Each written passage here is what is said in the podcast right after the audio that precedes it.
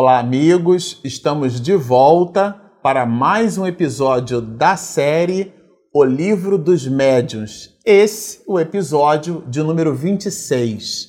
Se você se recorda, no episódio anterior, nós é, estávamos trabalhando é, a ideia que Kardec colocou nesse capítulo, que diz justamente respeito é, da, da faculdade mediúnica que ela não se manifesta, a gente fez até uma brincadeira, né, de que não tem assim uma estrela na nossa testa ou algo que fisicamente em nós poderia dizer que somos é, médios. Nós fizemos uma ressalva e a gente nesse capítulo a gente citou isso no episódio anterior, mas a gente quer reforçar para que não exista nenhuma dúvida. Nós lembramos que algumas pessoas podem receber informações através de uma vidência, através de uma intuição, de uma percepção extrasensorial.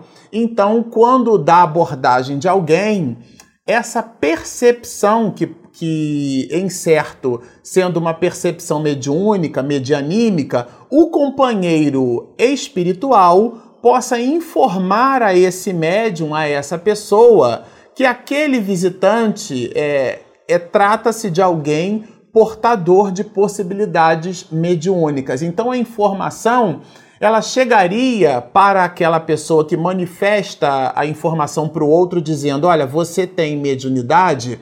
Essa informação, ela, ela então chegaria por um outro canal, que não é o canal da percepção física, ou alguém que pudesse perceber algo fisicamente falando que denunciasse esse processo. E Kardec aqui deixa bem claro: não há nenhum sinal pelo qual se reconheça a existência da faculdade é, mediúnica. E estamos falando justamente dessas manifestações físicas que Kardec chamou de mesas girantes. E ele, inclusive, fala, ele tem é, é, o esclarecimento de que ele mesmo dá esse nome porque foi o, uma espécie de, de, de emblema, de visão emblemática, porque todo o processo de comunicabilidade se deu através da fenomenologia física, pelas pancadas, quem não se recorda e quem já não estudou os fenômenos de Hydesville, e a gente vai buscar um pouco mais adiante trabalhar isso aqui entre nós, né? As irmãs Fox, o senhor pé rachado, porque eles acreditavam tratar-se de um fenô de um, de um demônio. E pela mitologia aportada à época, né, tratava-se de um ser que veio um pouco daquela mistura do paganismo, então acreditava-se que era um, uma espécie de pé de cabra, o, o, demônio, né? E as meninas então chamavam de senhor pé rachado. E estabeleciam um diálogo com ele. Senhor pé rachado, é, se o senhor está contente hoje, é um exemplo, tá, gente? Se o senhor está contente hoje, dê uma pancada. Aí, se o senhor não está contente, dê duas pancadas. E aí, através daquelas pancadas que são é, aqui bem é, necessitamos observar que são fenômenos de efeitos físicos, mas que possuem uma inteligência por detrás. É, porque depois elas foram substituídas, essas pancadas de sim e não, como as respostas eram muito restritas, né? A gente costuma dizer assim, eram muito binárias, porque em ciência da computação a gente trabalha com zero e um. E existem, aliás, a, a, a, a matemática russa durante algum tempo trabalhava com sim, não e talvez, né? Era uma espécie de tríade. Isso no modelo computacional criou uma certa confusão. Mas pela ausência ou pulso ou pela variação de frequências em pulsos elétricos, né, por uma coisa ou por outra, a gente chegou naquilo que conhecemos como sendo a, a base binária, 0 e 1. Um. Tem ou não tem? Ausência ou, ou presença? Isso lembra um pouco aquele enunciado bíblico que a gente conhece bem, né? Seja o seu falar sim, sim, não, não. Quer dizer, é bem binário. O que disso passar procede é, do maligno. Então, a, essas, essas mensagens, esses, esses toques que eram binários, eram, eram duas possibilidades de resposta, sim e não, foram substituídas por processos que a gente estudou lá no livro dos médios, é, em, em episódios anteriores, que é o processo de tipologia. Aliás, o Kardec vai, ele dedica um capítulo específico para isso. Até quando mencionamos é, esse assunto, um companheiro nas redes sociais é, colocou para nós um aviso né, de que esse assunto estaria sendo trabalhado no livro dos médiuns e ele tem razão. Mais adiante, mas na leitura da obra é a primeira vez onde a palavra aparece que é o estudo através das pancadas, a tipologia. E na tipologia é, é, passou a existir um arranjo como o código Morse, né? Um arranjo de letras. Essas letras é, justapostas formavam palavras, palavras justapostas formavam frases inteiras, frases inteiras é, coordenadas e alinhadas parágrafos e parágrafos e mais parágrafos, então se desenhavam processos com informações é, maravilhosos. Inclusive, foi parte disso que Kardec recebeu. Né? Ele recebeu um volume enorme de, de cadernos com várias anotações nesse sentido. Então, tudo isso é, é colocado pelo codificador no episódio seguinte que a gente vai trabalhar como sendo fenômenos inteligentes. Porque os fenômenos é, físicos eles não produzem respostas inteligentes. Então, se as respostas são inteligentes, coloca-nos o codificador. A origem, né? Se o efeito é inteligente, a origem, a gênese do processo há que ser igualmente inteligente. Então, esse foi o raciocínio que Kardec utilizou, e ele fala aqui nessa condição da, da da possibilidade medianímica como sendo exatamente essa força do médium. Nós comentamos, e vale a pena recordar e reforçar, que essa força é a potência mediúnica do médium. Nada tem a ver com seu lastro moral. E isso a gente vai trabalhar. Existe um capítulo para trabalhar sobre isso, é bem lá na frente, capítulo 23, onde a gente vai estudar bastante esse assunto. Por hora, o que é importante observar, e Kardec faz questão de dizer isso, que móveis muito pesados é, dependeriam de uma força mediúnica muito grande. Às vezes essa força mediúnica era suportada por um único médium e às vezes, como ele diz aqui, por mais de 20 médiums, para que então o fenômeno pudesse se produzir. E ele dá detalhes de como esse fenômeno é, ele era produzido, fora por Kardec observado, que por tratar-se de um estudo e por ser a mesa girante um ícone por sobre o qual, né, um template por sobre o qual todos os fenômenos físicos foram observados e, e alguns, muitos deles o são até hoje, é, vale super a pena a gente visitar. Ele, o próprio codificador, fala sobre isso. E ele nos diz assim, né?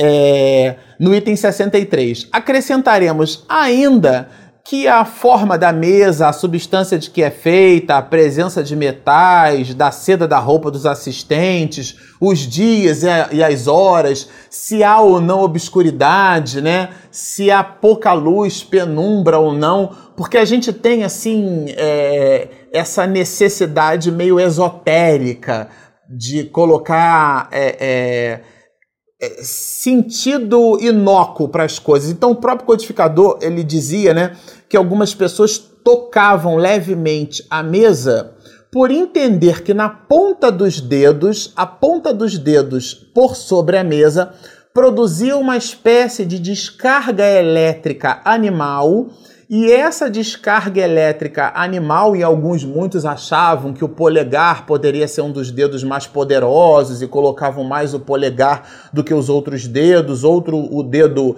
anelar, né, que vem de anel, onde a gente coloca a aliança, né, o anel. Então o dedo anelar poderia ser o dedo mais importante, porque tem aqui uma veia que vai até o coração, enfim, uma série de misticismos que a gente foi aportando e ele Kardec diz assim: tudo isso, olha, são tão indiferentes como a chuva ou o bom tempo. Isto é, não tem nenhum resultado sobre, direto e efetivo sobre o fenômeno.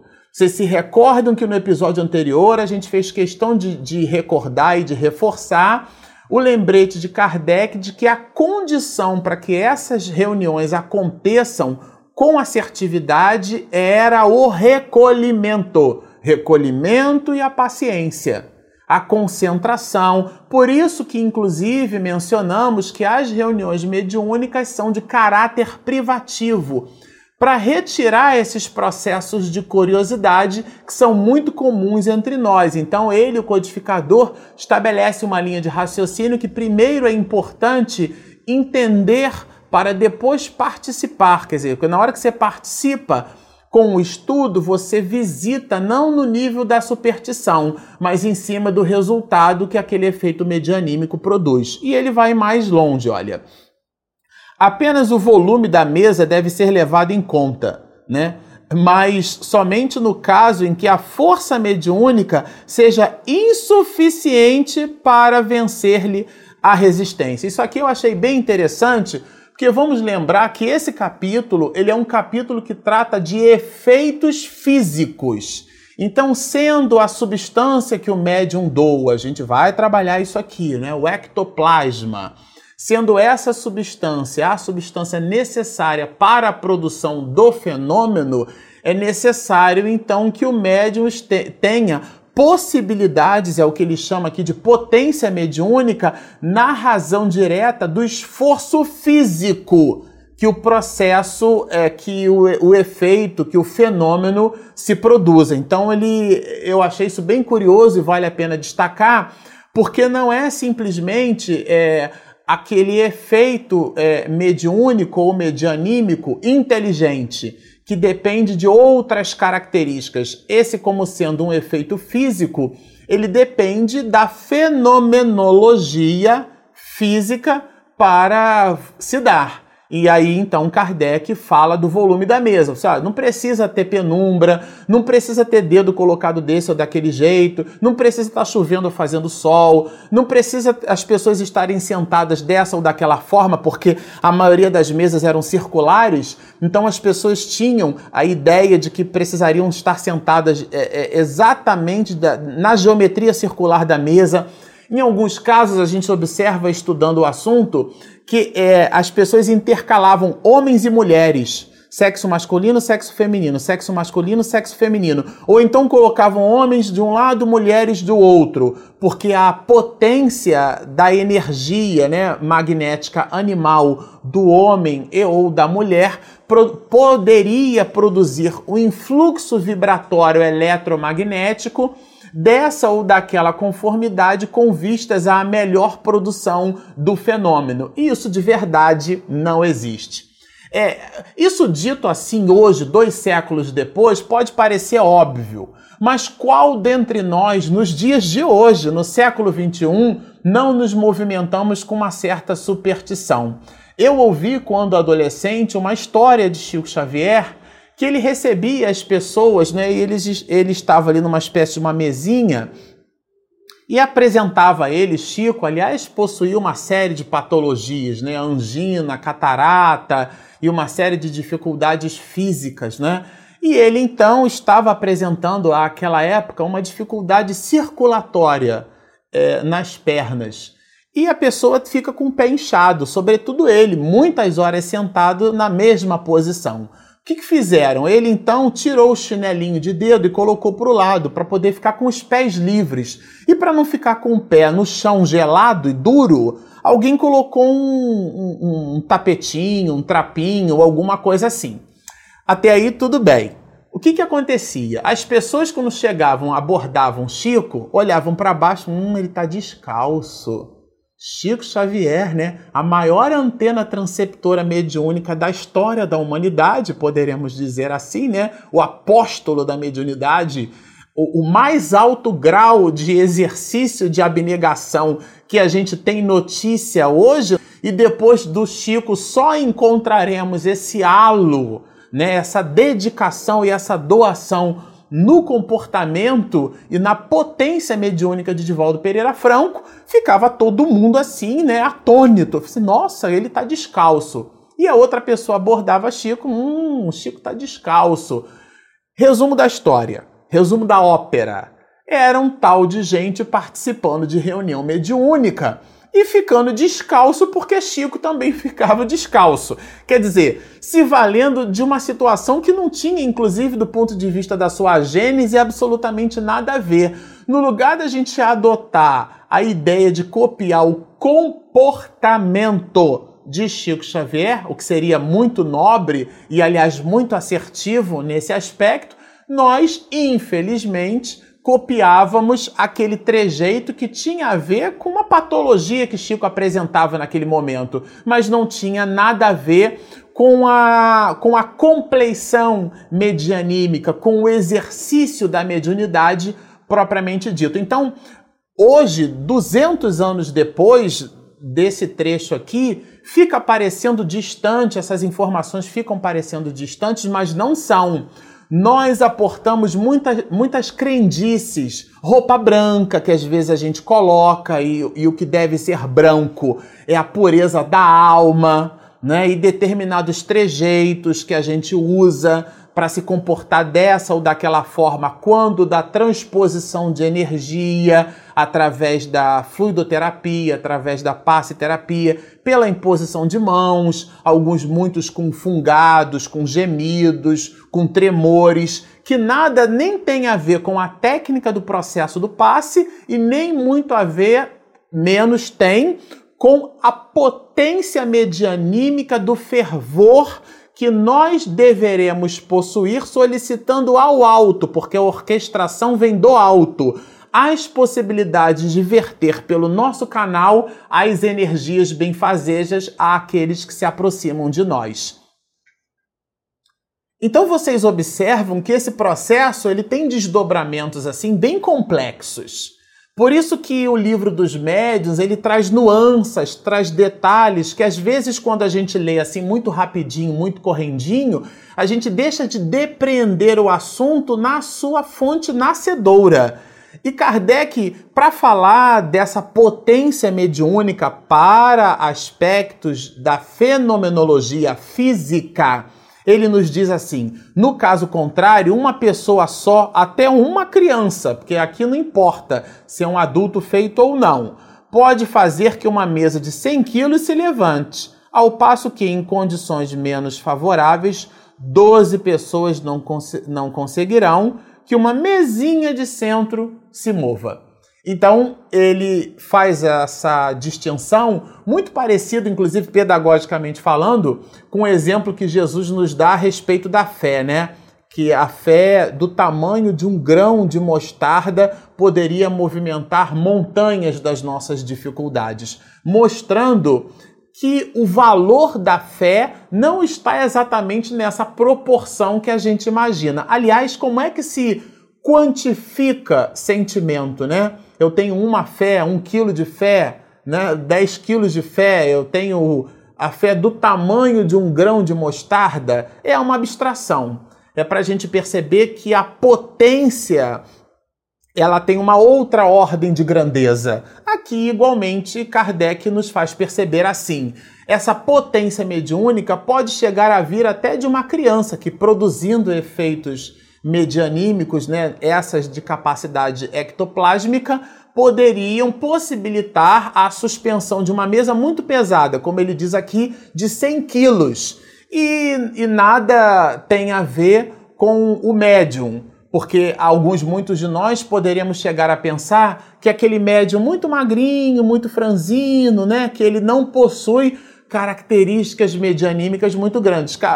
De verdade, o Divaldo faz até uma brincadeira nesse sentido, para estabelecer uma linha de raciocínio muito própria das nossas conveniências. Ele diz assim que o médium bom é aquele médium gordinho, suarento, aquele médium que tem muita energia, muito ectoplasma, né? Pode ter muito tecido adiposo, mas ectoplasma é a, é a condição é aquilo que, o que Kardec chama de potência mediúnica, tá certo? E que nada tem a ver, e ele, para dar um exemplo é, mais convincente, ele evoca inclusive a presença de uma criança, que poderia, a criança, produzir condições tais para que o fenômeno suspendesse uma mesa de 100 quilos, o que não está absolutamente relacionado à compleição física do médium. Mas aqui, Kardec faz uma descrição que eu vou ler ipsis verbis, porque ela, ela é muito rica de detalhes e depois que eu fizer a leitura nós vamos fazer alguma, algum complemento. Estando as coisas assim preparadas, quando o efeito começa a produzir-se, é muito frequente ouvir-se um pequeno estalido na mesa. Sente-se uma espécie de estremecimento, que é o prelúdio do movimento, quer dizer, o início. Tem-se a impressão de que ela, ela a mesa, né, se esforça por desgarrar-se do chão, vai suspender. Depois, o movimento de rotação se acentua e acelera a ponto de adquirir tal rapidez que os assistentes se veem na maior dificuldade de acompanhá-lo, acompanhar o movimento da mesa, né?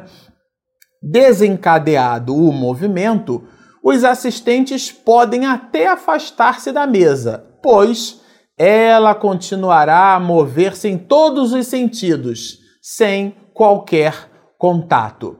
Eu achei isso muito rico, porque aqui ele mostra, ele descreve como é que o fenômeno se dava, esse fenômeno físico, como é que ele se apresentava.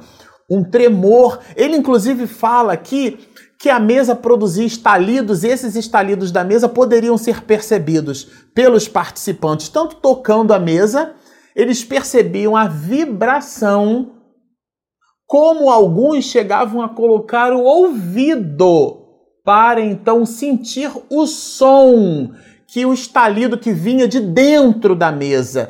Vamos de novo lembrar que trata-se de um fenômeno físico, até porque em física nós estudamos que o som é uma perturbação das moléculas do ar. Os professores de física, para nos fazerem entender assim, eles fazem aquela clássica pergunta, né? A luz se propaga no vácuo? E a resposta é sim, porque a luz se comporta ora como onda e ora como partícula, mas o som não. O som é uma energia que movimenta as moléculas do ar, então ele precisa das moléculas no ar para produzir o seu fenômeno. Então, se é um fenômeno de acuidade auditiva, ele precisou dessa energia para poder gerar a propagação das moléculas do ar. E ele vai mais longe, ele, ele cita mais. De algumas vezes a mesa se ergue, se firma, ora num pé, ora no outro, para em seguida retomar é, suavemente a sua posição natural. Há ocasiões em que a mesa se destaca completamente do solo e se mantém equilibrada no espaço.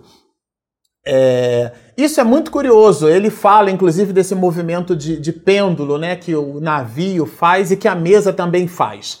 Kardec, de verdade, aqui nesse capítulo, é, e é o, o, capítulo que encerra, é, esse capítulo 2, esse item, né? Encerra o, o item 64, encerra o capítulo 2, porque no próximo episódio nós vamos trabalhar manifestações inteligentes. Aqui a abordagem é de efeitos físicos, aonde ele chama mesas girantes, porque é um clássico, é um jargão clássico que a gente adota para toda a fenomenologia espírita com vistas a manifestações físicas e ele explora. E no item 64, e por último, diz-nos assim: é outro fenômeno que se produz com frequência de acordo com a natureza do médium. Olha a importância da potência medianímica no processo. É o das pancadas vibradas na própria substância da madeira, como nós é, mencionamos anteriormente. Essas vibrações eram percebidas através do toque, através do, da, da audição, e todas as pessoas tomavam ciência desse fenômeno. Kardec, inclusive, diz assim: tá bom, você acredita que, e há uma teoria, a gente viu isso aqui em episódios anteriores, do músculo, né, do estalido do músculo, que essas pancadas poderiam ser produzidas pelo estalido de um músculo. Tudo bem, um médico aportou essa tese. Mas e como é que explica que, o, o, que o, esse, esse fenômeno físico, que é o, a pancada, possa se produzir concomitantemente à movimentação da própria mesa, que inclusive possuía movimentos aleatórios, de cima para baixo, quer dizer, não era um sistema de cordas invisíveis. Ela flutuava em movimentos é, muito distintos e, e, pouco harmônicos para uma engenharia mecânica, vamos dizer assim, que, é, de, de que fosse utilizada para um embuste qualquer, não. Ela, ela se movimentava de um jeito que, que nenhum artefato mecânico poderia explicar. Pêndulos, movimentos. Kardec diz que ela visitava o assoalho, o teto, né, até a dimensão última lá do pé direito daquela construção. Isto é, aqui nesse item 64, Kardec apresenta para nós um pouco dessa fenomenologia física e repito, no episódio seguinte vamos trabalhar as manifestações inteligentes desse processo. Bom, ficamos aqui super satisfeitos porque a leitura dessa obra é uma delícia, é, reforçando o convite a você que nos assiste também nos ouve, porque esse material segue num formato podcast, que você baixe o nosso aplicativo se você ainda não baixou. Se você ainda não se inscreveu no nosso canal, que você se inscreva, visite a nossa página espiritismo e mediunidade.info. Lá você vai encontrar todas as informações necessárias para o estudo e para o entendimento da proposta do nosso canal, do nosso projeto. Portanto, baixe o app, estude conosco, siga-nos e muita paz.